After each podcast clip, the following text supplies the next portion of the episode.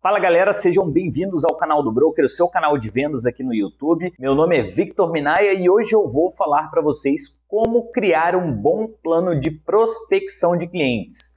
Eu já falo muito sobre prospecção de clientes aqui no canal e hoje eu gostaria de passar quatro passos muito inteligentes aí para vocês trabalharem a prospecção. Vamos lá?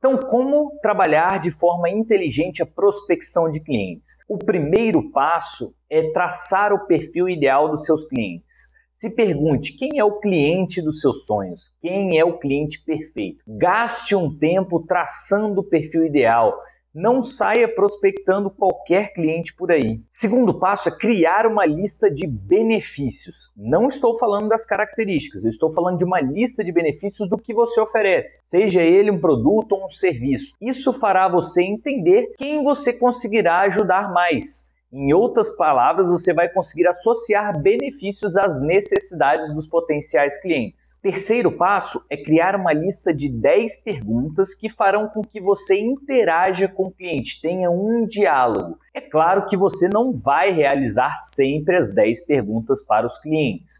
Você às vezes pode utilizar uma, duas, três ou quatro enfim, o objetivo dessa lista de perguntas é te dar confiança para que você possa ter um diálogo, interage com o cliente e, claro, essas perguntas elas devem ser direcionadas aí para buscar as reais necessidades do cliente. Quarto passo é criar uma lista de fatores para saber o que o seu produto e o seu serviço representam para o cliente. Em outras palavras, é criar uma lista do valor que o seu produto ou seu serviço oferece uma lista de depoimentos de clientes falando do seu produto, uma lista de insights também para compartilhar informações importantes com seus clientes. Quando você está prospectando, não dá para você fazer follow-up da mesma forma todas as vezes, enviar a mesma mensagem.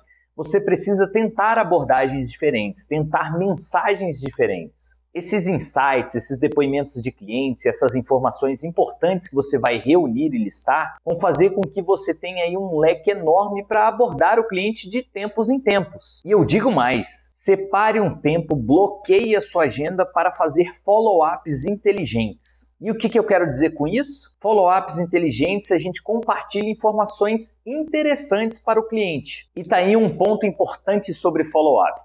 Ninguém que eu conheço se esquece de comer ou então de usar o banheiro. E por que, que você faz essas coisas? Porque você necessita fazer. Em vendas, o follow-up é justamente isso. Você necessita fazer constantemente. Você até pode definir ali o tempo que você vai gastar fazendo prospecção, seja uma, duas, três horas às vezes por dia ligando, entrando em contato, mas você deve fazer todos os dias. Então, até aqui a gente já tem o perfil ideal de cliente, a gente já tem a lista de benefícios, a lista do valor que a gente entrega para o nosso cliente em relação ao nosso produto ou serviço, a gente já tem a lista de perguntas, já tem a lista de depoimentos e de insights. Agora você está preparado para fazer uma prospecção inteligente. Você pode ir atrás por telefone, por mensagem ou até mesmo presencial o que combinar melhor aí com o seu mercado, com o seu negócio. E além de iniciar a prospecção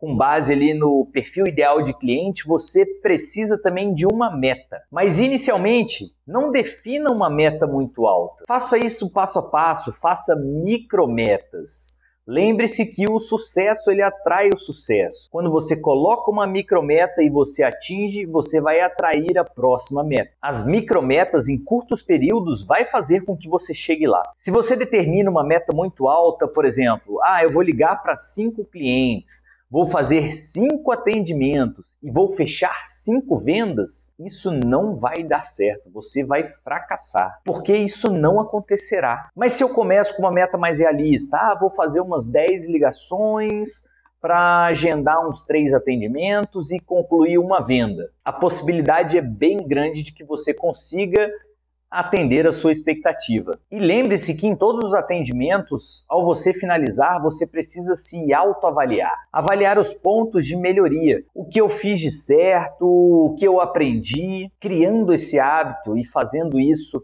após cada atendimento vai fazer com que você se autoavalie cada vez melhor e consiga encontrar os pontos de melhoria para você se desenvolver. E a atitude de se desenvolver faz uma diferença enorme quando você prospecta, porque a maioria dos vendedores não para para avaliar os seus atendimentos, enxergar os pontos de melhoria, muito menos follow-ups. E esse é um ponto negativo na maioria dos vendedores. Eles falham em continuar ali um relacionamento com o cliente, em continuar acompanhando ele. Às vezes fazem um round de ligações, mandam algumas mensagens, e aí não recebem nenhuma resposta e logo desistem. No mundo das vendas, você precisa ser persistente, às vezes entrar em contato com o mesmo cliente 10, 15 vezes. E eu não estou falando de entrar em contato mandando e aí, cadê você?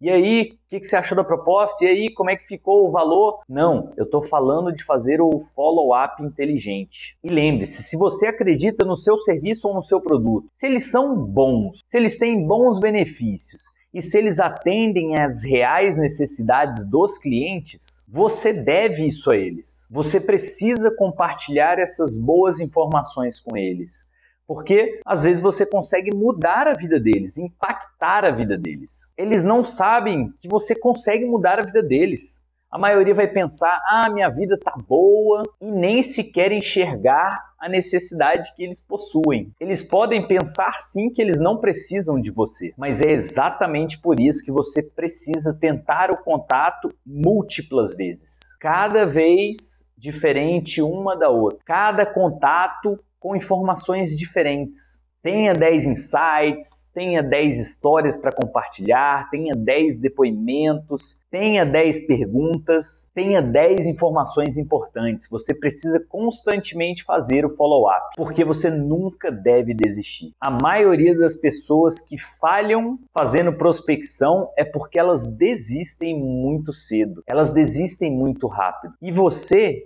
precisa ser persistente nesse processo, fazer constantemente, todos os dias. É quando a gente planta aqui para colher lá na frente. E você só colhe lá na frente plantando hoje. Mas é isso, pessoal. Se vocês gostaram do vídeo, deixem seu like, curtam, compartilhem com quem precisa ouvir sobre esse assunto.